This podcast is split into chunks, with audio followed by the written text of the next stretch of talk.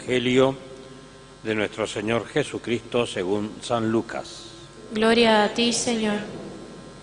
El primer día de la semana, dos de los discípulos iban a un pequeño pueblo llamado Emaús, situado a unos 10 kilómetros de Jerusalén. En el camino hablaban sobre lo que había ocurrido. Mientras conversaban y discutían, el mismo Jesús se acercó y siguió caminando con ellos. Pero algo impedía que sus ojos lo reconocieran. Él les dijo, ¿qué comentaban por el camino? Ellos se detuvieron con el semblante triste y uno de ellos, llamado Cleofás, le respondió, tú eres el único forastero en Jerusalén que ignora lo que pasó en estos días. ¿Qué cosa? les preguntó Jesús. Ellos le respondieron lo referente a Jesús el Nazareno, que fue un profeta poderoso en obras y en palabras delante de Dios y de todo el pueblo, y cómo nuestros sumos sacerdotes y nuestros jefes lo entregaron para ser condenado a muerte y lo crucificaron. Nosotros esperábamos que Él fuera quien librara a Israel, pero a todo esto ya van tres días que sucedieron estas cosas. Es verdad que algunas mujeres que están con nosotros, nos han desconcertado. Ellas fueron de madrugada al sepulcro y al no hallar el cuerpo de Jesús, volvieron diciendo que se les había aparecido unos ángeles, asegurándoles que Él está vivo. Algunos de los nuestros fueron al sepulcro y encontraron todo como las mujeres habían dicho, pero a Él no lo vieron. Jesús les dijo, hombres duros de entendimiento, ¿Cómo les cuesta creer todo lo que anunciaron los profetas? ¿No era necesario que el Mesías soportara estos sufrimientos para entrar en su gloria? Y empezando por Moisés y continuando con todos los profetas, les interpretó en todas las escrituras lo que se refería a él. Cuando llegaron cerca del pueblo donde iban, Jesús hizo ademán de seguir adelante, pero ellos le insistieron quédate con nosotros porque ya es tarde y el día se acaba. Él entró y se quedó con ellos, y estando a la mesa tomó el pan y pronunció la bendición. Luego lo partió y se lo dio. Entonces los ojos de los discípulos se abrieron y lo reconocieron, pero él había desaparecido de su vista. Y se decían, ¿no ardía acaso nuestro corazón mientras nos hablaba en el camino y nos explicaba las escrituras? En ese mismo momento se pusieron en camino y regresaron a Jerusalén. Allí encontraron reunidos a los once y a los demás que estaban con ellos. Y estos le dijeron, es verdad, el Señor ha resucitado y se apareció a Simón. Ellos por su parte contaron lo que les había pasado en el camino y cómo lo habían reconocido al partir el pan. Palabra del Señor. Gloria a ti, Señor Jesús. Que las palabras del Santo Evangelio guarden, Señor, todos nuestros pecados. Queridos hermanos, hemos leído en este tercer domingo de Pascua este texto llamado de los discípulos de Maús, que mm, comienza diciendo aquel día, el primero de la semana, es decir, está refiriendo eh, a la tarde del día de la Pascua. Por eso también este Evangelio lo leemos el domingo de Pascua por la tarde. Y también se lee en la primera semana de Pascua, en un par de días, junto con los otros textos eh, de los otros eh, evangelios que también relatan la Pascua del Señor. Hemos leído el texto, es claro, es sencillo, y, se desarrolla en un camino, en un camino. Jesús había dicho que Él era el camino, la verdad y la vida. Y aquí Jesús se hace compañero del camino, ¿no?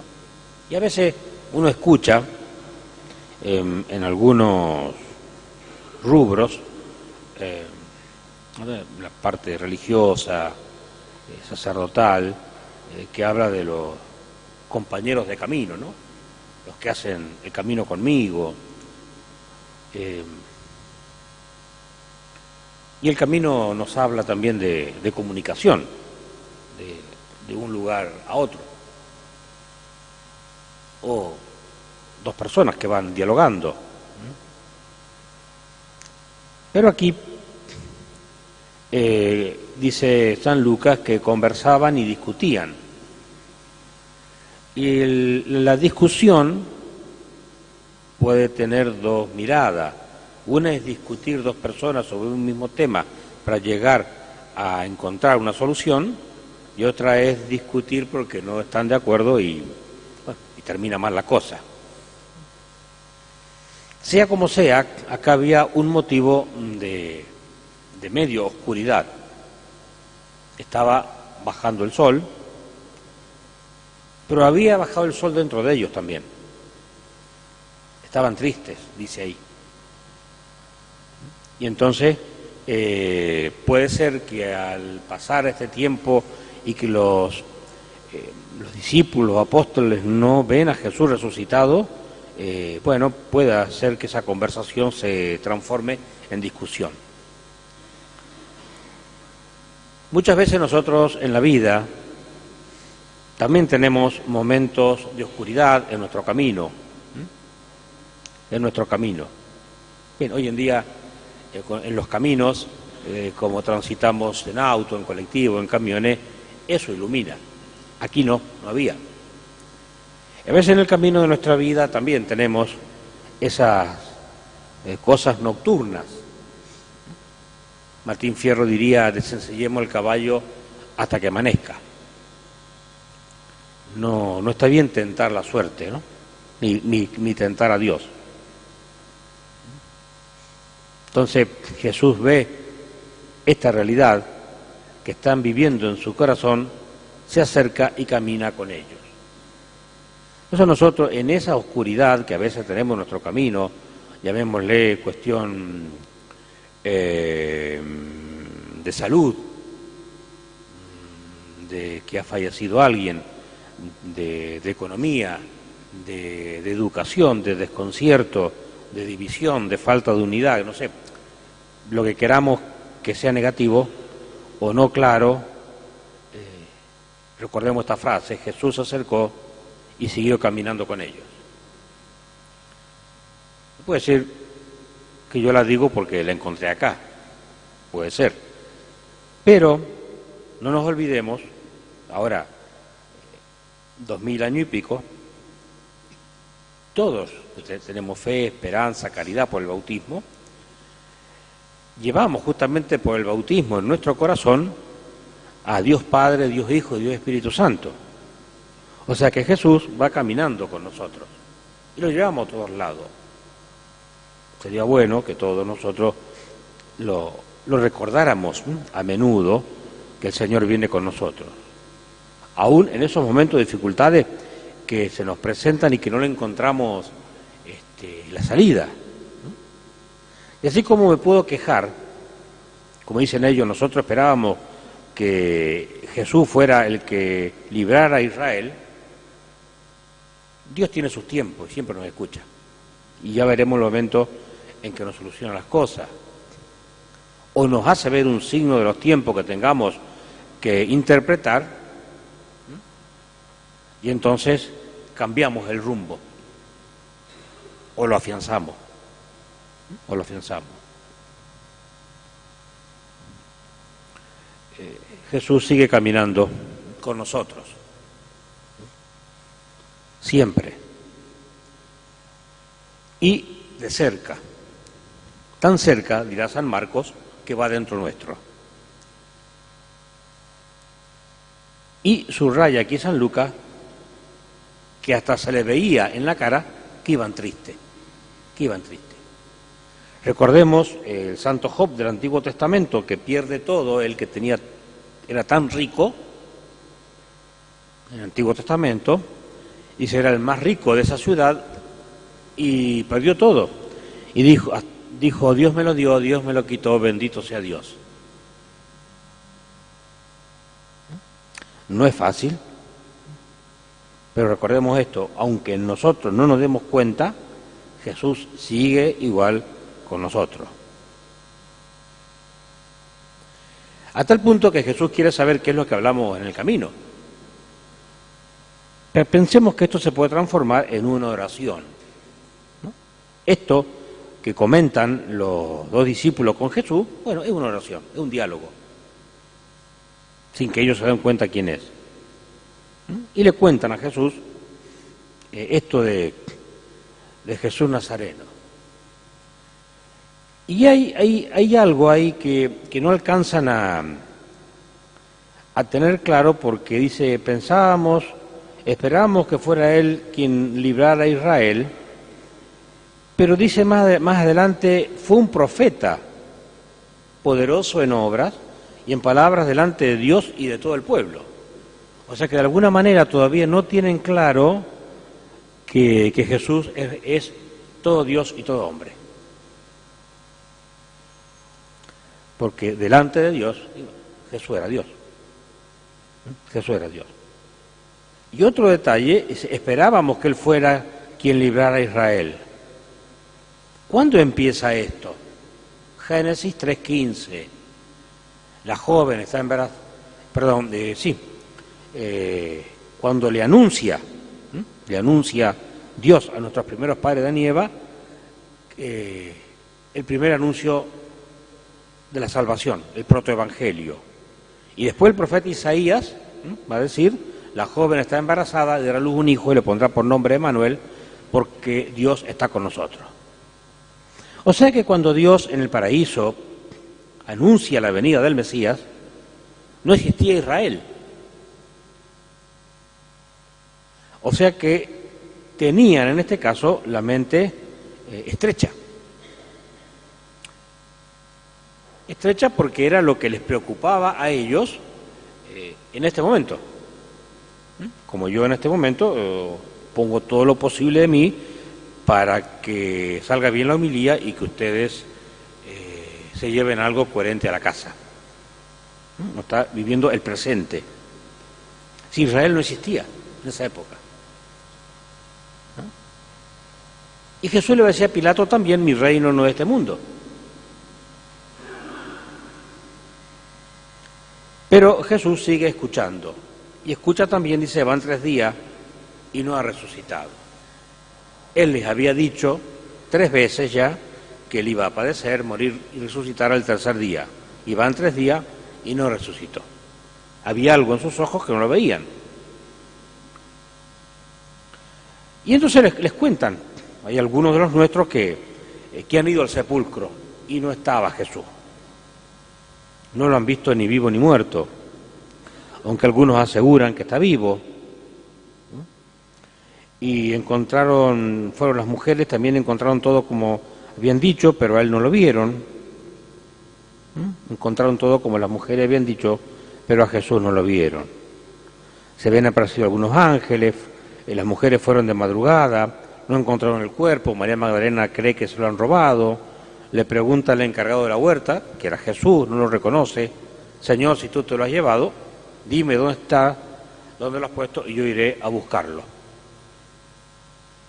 Pero no lo vieron. Eh, tenemos un problema de vista. Por eso Jesús resucitado se nos presenta con el cirio pascual encendido. Para que lo veamos no tengamos duda. Y quizá alguno puede decir, Padre, ¿y por qué no se nos presenta ahora y lo vemos y, lo disfrutamos? Y, hay varios motivos, o varias respuestas.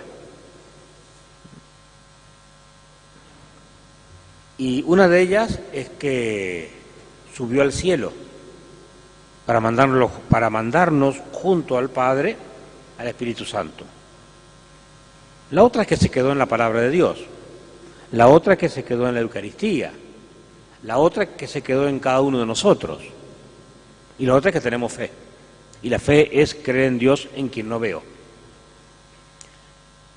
Y Jesús le dijo a Tomás la semana pasada, felices ustedes que crean sin ver, o sea, nosotros. Es muy bonita la, parte que sigue, cuando con un gran corazón le dicen estos dos discípulos, quédate con nosotros porque ya es tarde y el día se acaba. Y que se no tenían prejuicio, era un, extraño, un forastero, dice.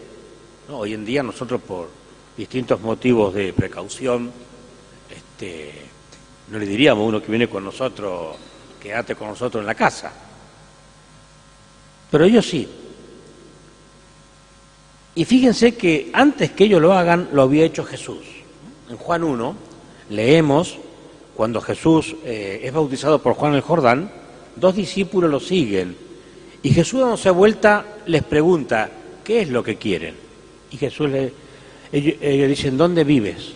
Maestro, rabí. Vengan y lo verán. Ellos van con Jesús y se quedan con él esa tarde. Y dice San Juan, eran las cuatro de la tarde. Se quedan con él. Ahora Jesús se queda con ellos.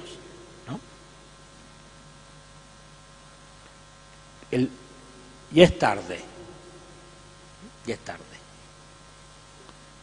Pero llenos de esperanza que mañana será otro día y quizás mañana encontraban al Señor resucitado. Pero Jesús no deja esperar para el mañana y entonces, sentado a la mesa, tomó el pan, lo partió y lo dio y se los dio, pronunciando la bendición. Y ahí se dan cuenta que es Jesús. O sea, si juntamos las dos partes, la primera donde Jesús empieza a explicarles todas las escrituras que se refieren a Él, digamos así, desde los eh, Moisés, los mandamientos, las profecías, sobre todo de Isaías y los salmos de David, que hemos leído el Viernes Santo, y juntamos con este final, bueno, sería más o menos, en grandes rasgos, la misa. ¿Mm? La misa.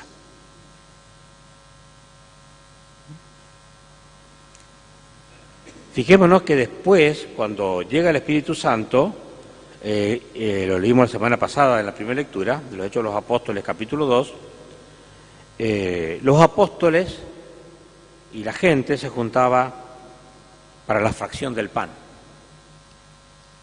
O sea, lo de la última cena, esto que lo vuelve a conmemorar, y todos los demás días lo siguen haciendo porque Jesús les dijo, hagan esto en conmemoración mía. O sea, hoy, mañana, pasado, hasta el fin de los tiempos. Y ahí se les abren los ojos cuando se parte el pan. Jesús había hecho varias multiplicaciones de panes, dos, de pescados, de cambiar el agua en vino, de resucitar muertos, hombre poderoso, profeta poderoso ante Dios y los hombres. Y sin embargo, aquí aparece un poco de pan partido, es el Señor. Resucita un muerto y le dicen, ¿qué signos hace para que creamos en ti? Y no están viendo que el paralítico camina, que el ciego ve. Acá toma solamente un poco de pan y lo parte y dicen, es el Señor. ¿No acaso ardía nuestro corazón cuando nos enseñaba las escrituras? Y desapareció. Bien, queridos hermanos, esto debe ser lo que a nosotros eh, nos motive, ¿no? Estas dos cosas, aparte de la fe en la resurrección, que la palabra de Dios nos mueva en algo, nos entusiasme. A mí me entusiasma. Y no por ser cura, porque me entusiasmaba desde que estaba como joven en la acción católica. Alguna vez fui joven. Y, desde ahí, que sigo leyendo la palabra de Dios todos los días, porque me gusta. Amén de que lo tengo que, leer como cura. ¿no? no lo digo de ejemplo, lo digo para compartir este, una experiencia que les puede servir a ustedes. Encontrarle el gusto a Jesús resucitado que está en la palabra de Dios. Así como le encontramos el gusto a la Eucaristía, que como pan no tiene gusto. Pero no dejamos de comulgar, porque es el Señor y resucitado.